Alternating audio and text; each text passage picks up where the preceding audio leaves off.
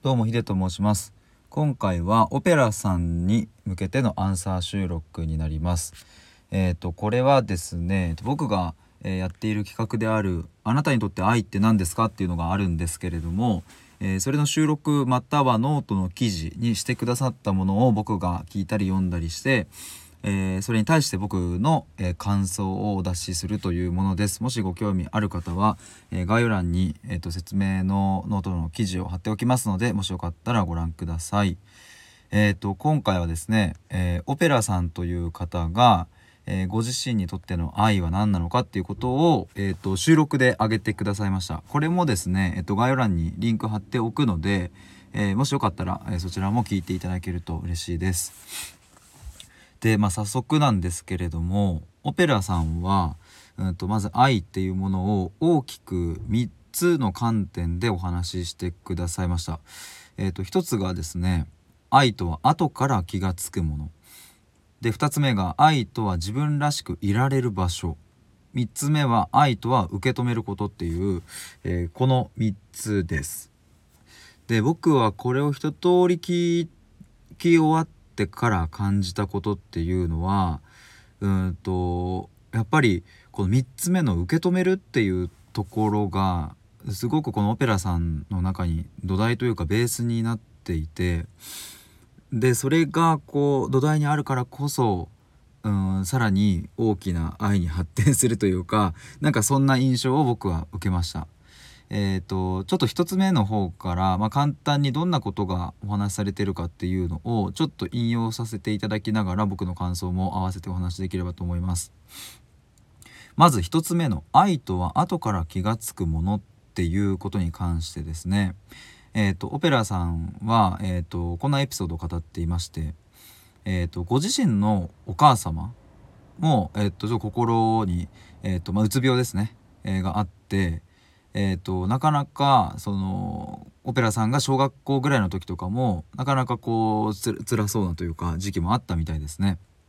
なので、えーと、幼い自分からしてもうんと母親がまあおそらく大変なんだろうということは感じていたっていうことだったんですけれども、えー、そんなお母様もうんと朝ごはんを作って夕食を作って、まあ、そして時には買い物も一緒に連れてってくれてでまああの自分でね学校に必要なものは買い揃えてくれたりとかで、まあ、頼んだら何でもやってくれたっていうことをオペラさんはおっしゃっていました。で本当にその自分のことで精一杯で、えーとまあ、落ち込むっていうこともあお母様たくさんあった、うん、だろうにでも私のことは見捨てることはなかったっていうことをおっしゃっていて、えーとでそんな母親お母様の大変なことっていうのを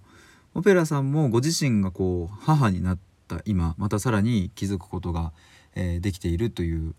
風にな感じですね。で、まあ、つまり普通に、えー、こうやって育ててくれたっていうことが、まあ、愛なんじゃないかっていうこうして後から気が付くっていうことがありますよねっていうお話でした1つ目は。で2つ目ですね愛とは自分らしくいられる場所っていうところに関してなんか、えー、と先ほどもえっと、お話しした、まあ、そのうつ病のお母様、えー、だっただったんだけれどもうんとオペラさんご自身もご自身はあの素直に入れたっていうことそういう感覚があるみたいでつまり、えー、実家に帰ってもうんとあここに帰ってくれば安心できるっていう今でも安心できる場所になっているそうです。そして、えーと、オペラさんの今の家族、えーと、旦那様とか、えーと、お子さんとかと一緒にいる時も、うん、自分らしくいられるっていうことをおっしゃっていました。なんかこうもやっと、うん、したものだけれども愛とは自分らしくいられる場所なんだっていうオペラさんの言葉がすごくここはですね僕もあのあなるほど確かにおっしゃる通りだなっていうふうに思いまして自分らしくいられるっていうのもねなかなか難しいですがでもそういう意味で言うとオペラさんのご家族って本当に素敵なんだなということを思いましてね。でそして最後3つ目、えー、ここが僕が一番こうなんかこう深く感じる部分だったんですが愛とは受け止めることっていう。でここでねあの述べられているエピソードがですねすごく素敵だなということも思ったんですけれどもオペラさんの、まあ、簡単に言うとオペラさんのお子さんが本当はやっていないのにたまたま友達のものが自分のロッカーに入っちゃっていたことを担任の先生が何日もわたって隠してないの本当にやってないのっていうことをなんか言ってきたそうです なんかもう本当に辛いなっていう感じなんですけれどもやっぱ証拠がないからこうやって証明しようがないっていうあのそうやってないことを証明するってねなんかこう悪魔の証明なんて言われたりするけどもそのそれが非常に難しいですよね。だから本当に多分悔しくてねそんなその指紋でなんか鑑定するみたいなそんな話じゃないんでね。だからそのお子さんからしたらいややってないからやってないんだよっていう話でしかないのにそれを疑われてしまったっていう。まあ自分がもしその立場だったら本当に苦しいなと思いますが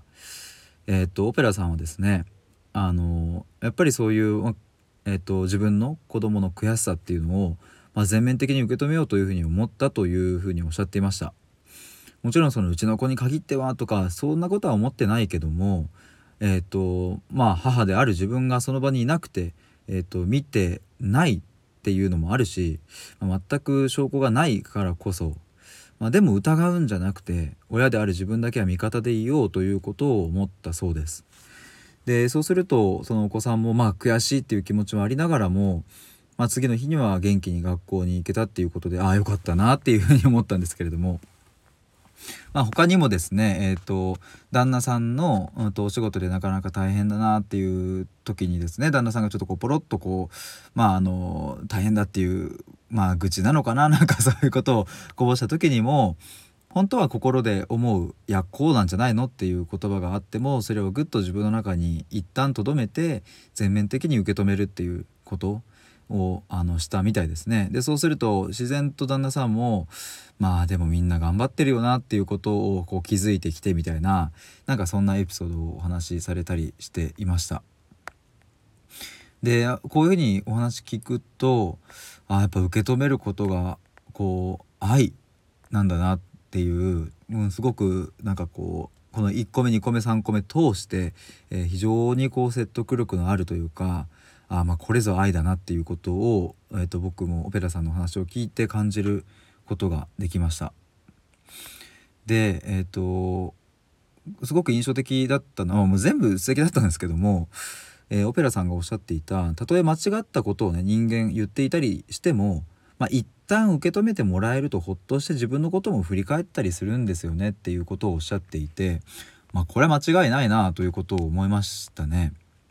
オペラさんご自身もその何か心がね、えー、疲れてしまっている時はあの友達になんか話を聞いてもらうっていうようなこともあったみたいですが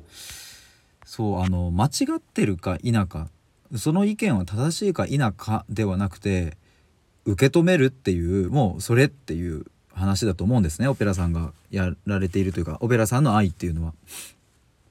どうもこういうねあのこう世界に生きているとうん、その意見が正しいのか間違っているのか、うん、そこに答えはあるのかないのかいいことなのか悪いことなのか、うん、っていう視点でついつい考えてしまいがちだと思うんですがそんなことではないっていうそのあまあそんなことでもある時もあるんですけど愛っていう観点で言えばねそんなことじゃなくてまずはドシンとこう受け止めるっていうことまあ、それが愛だっていうふうに、まあ、あの話を聞いてなるほどなということを思いました。やっぱりでもそれができるのってオペラさん自身の中にある、うんと、自分で自分を愛するみたいな観点でいうその愛も育まれているんだろうななんていうことを思ったりしましたがで実はですねこの収録を上げてくださって何日後かにオペラさんも自分の収録をもう一度自分で聞いたところあのさらにちょっとこう深まったっていうことで、えーと、ご自身の収録の概要欄に、えーと、追加で追記でコメントをされていたんですね。でそこで、えーと、こんなことが書いてありますね。えー、と愛とは自分でああこれは愛なのかもと感じることそこに愛相手との調和は一生に一度あればいいくらいに難しいこと。愛は定義できないものであり自分が愛なのかもと思ったことそれが自由に愛を感じるということでもあると思ったと。えーと、登場人物は愛とは思っていないかもしれない。ああこれはあれですね。だから例えばあの旦那さんやお子さんはねそれを愛だとは思っているかどうかわからないけれどもでもだからこそ愛を感じることは自分主体のものでまあこれが愛なのかもっていうふうに思ったそんな人生ならばそれは本当に素晴らしいと思うっていうことが書かれて、えー、いました。是非この概要欄のあの言葉も一緒にあの読んでほしいなというふうに思います。いやなんかあのそうですねちょっと10分超えちゃったんですけど あのそうそうここはでも本当に共感するところでえっ、と僕にとっての愛とオペラさんにとっての愛はもちろん違うしそしてえっ、と収録を上げてくださった皆さん今まで、えーと、ノートの記事を書いてくださった皆さんの愛もやっぱり違うわけですよね。でそれでいいんですよね。まあ、ただその結婚したり子供ができたりっていう身近な存在が生まれたりすると、うん、どうにも、うん、そこにこう同じ愛を求めてしまいがちなのかもしれませんが、まあ、自分の子供にしろ、うん、パートナーにしろやっぱりその人たちが思う愛っていうものもまた違うわけであるから自分が愛だなって思えればそれでいいっていう、うん、と話だと僕もここはすごく共感するところでした。ということで、えーと、今回はですね、えーと、オペラさんあの収録を上げてくださりでさらにその概要欄の方にも追加で、えーと、コメントを残してくださり本当にありがとうございました。やっぱり面白い いろんな人の愛を聞くのは面白いっていうのをまた改めて思いました。ということでありがとうございます。以上です。